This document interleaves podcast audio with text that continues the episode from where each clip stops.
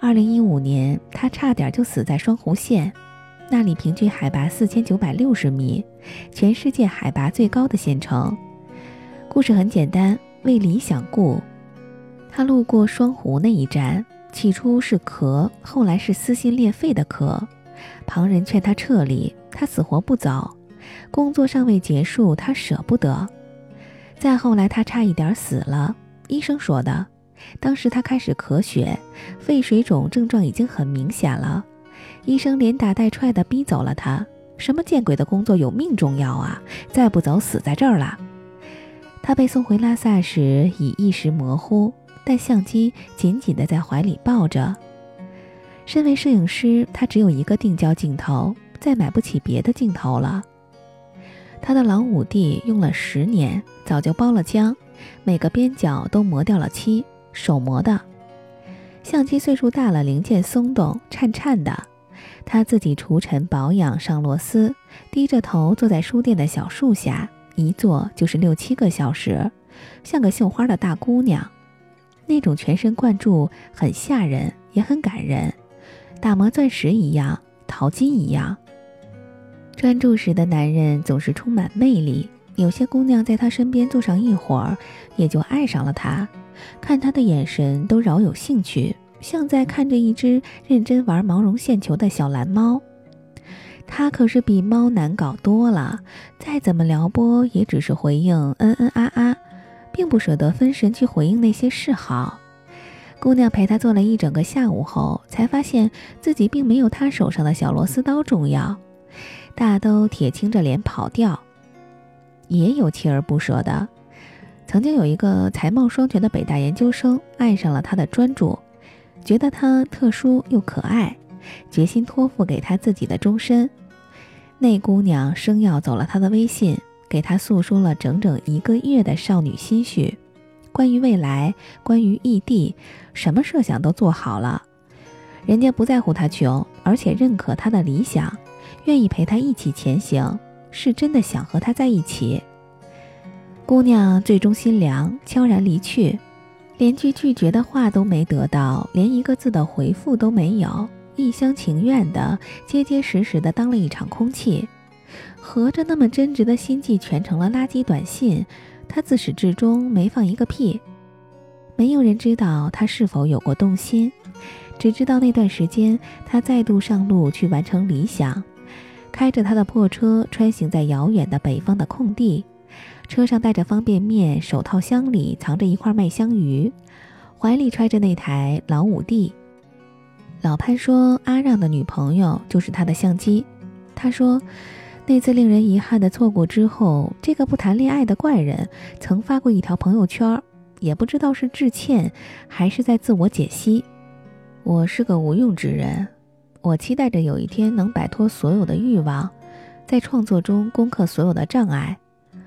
我是个无用之人，可能于我而言，爱情不过是生命中微不足道的一部分。我不需要爱情，我没有时间去爱。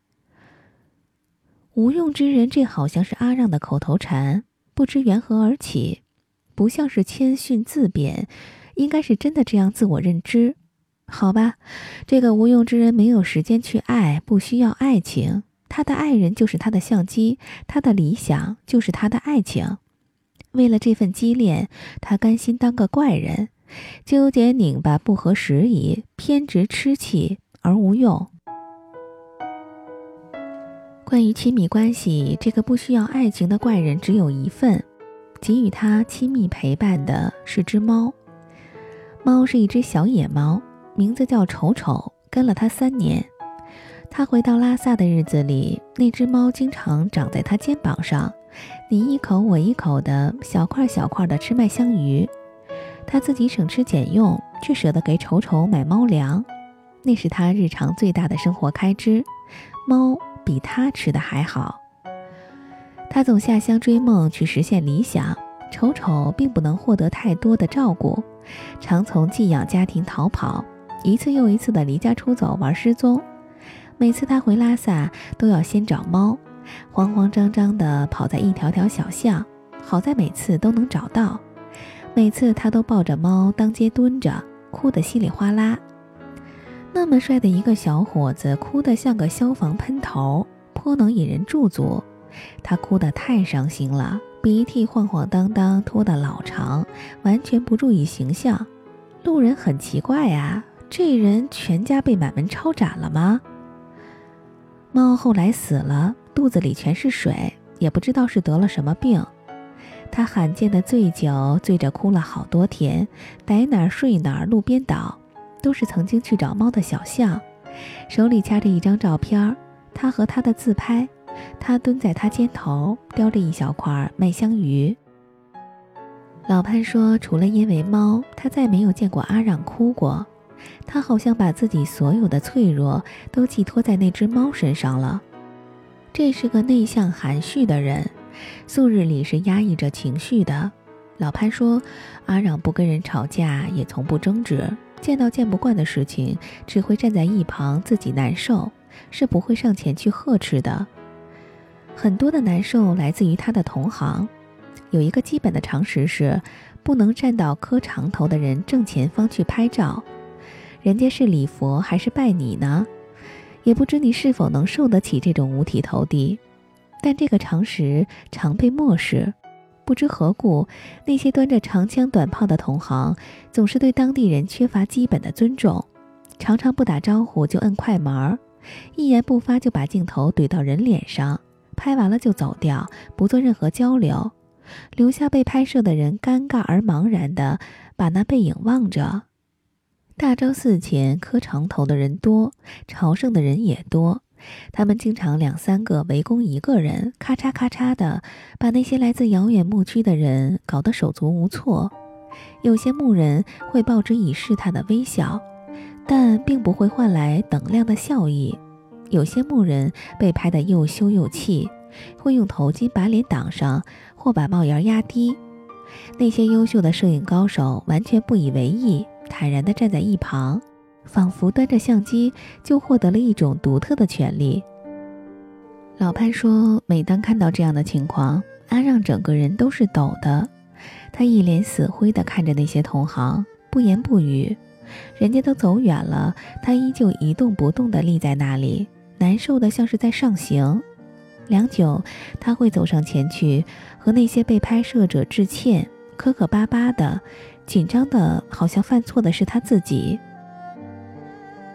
他平日里好像始终是羞涩和紧张的，唯拍照时例外，一端起相机，人就精神，立马生龙活虎。话说他非常喜欢拍小孩儿，惯例是要征得人家家长同意。拍完后，除了承诺邮寄照片，还一定要再多给那些孩子一点小馈赠。他穷，并没有什么值钱的东西可以分给小孩儿，能发的只有糖豆，最便宜的那种。平时装在左边的小腰包，每次下乡都会装得满满当当。老潘说，阿让和孩子们在一起时是最轻松的，孩子都喜欢他，因为他发糖。而且特别喜欢扛起俩小孩就跑，边跑边一起哈哈的大笑，像一个大疯子领着一群小疯子一样。孩子总是最敏锐，你给他真的，他分分钟还你真的。他们并不在乎那糖多便宜，只记住了是甜的。老潘说，为了完成理想，阿让已经拍遍了半个藏区，在许多村庄发过糖。他开着他那辆一年一审的大屁股桑塔纳，车上有被子，为了省钱，基本睡在车上，偶尔也会借宿在小学校，有时是教工宿舍，有时是小伙房。他拍老师，拍老人，拍孩子，风格类似阿富汗少女的拍摄者，尤其擅长黑白片的拍摄，是个出色的人文摄影家。纪实摄影和新闻摄影需要有直面生死的客观冷静，而在人文摄影范畴，有悲悯心的拿起相机才能拍出好照片。老潘说：“关于摄影，很多人目的性太强，太多摄影师拒绝平凡、看不到或懒得看得到小人物的真情流露。”他说：“阿让不同，这个怪人拍的每张照片都是有悲悯心的。”他说：“有时候看着他拍的照片，会觉得他干净的过分，像个不谙世事的孩子。人间难得是悲悯，人之初的那种自信里的慈悲。阿让那个看似疯狂的理想，与这份独特的悲悯有关。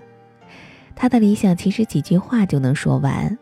现代文明高度发达的今天，拍照留念这回事儿，于都市人而言早就没了什么门槛儿。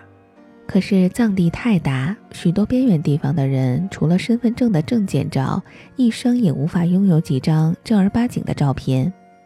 身为一名摄影师，他有技术，有相机，有对“摄影”二字独特的理解。他决定去给那些人拍照片。从二零一二年起，整整六年来，这个来自香港的青年摄影师抱着他的老五弟，一村一村的免费给人们拍照。节衣缩食，决绝执拗，人生中最黄金的时光，他决心留给西藏了。誓死要把四百多个村庄全部拍完。阿让的理想叫藏地移动照相馆。风吹过照相馆的橱窗，窗外流走的时光。当我路过这个地方，仿佛。就像回到了昨天一样，你幸福的靠我的肩，说就这样过生命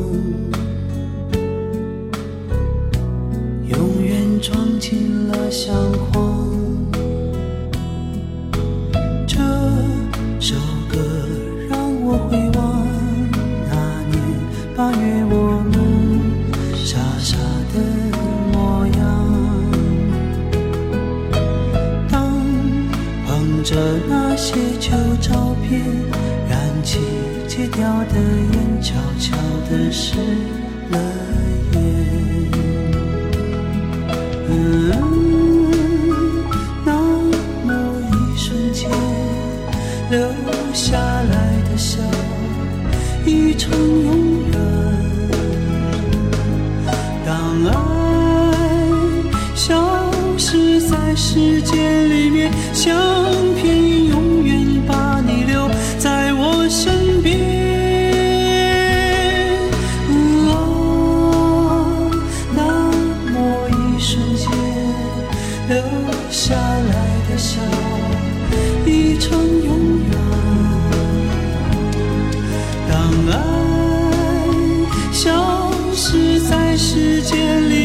想。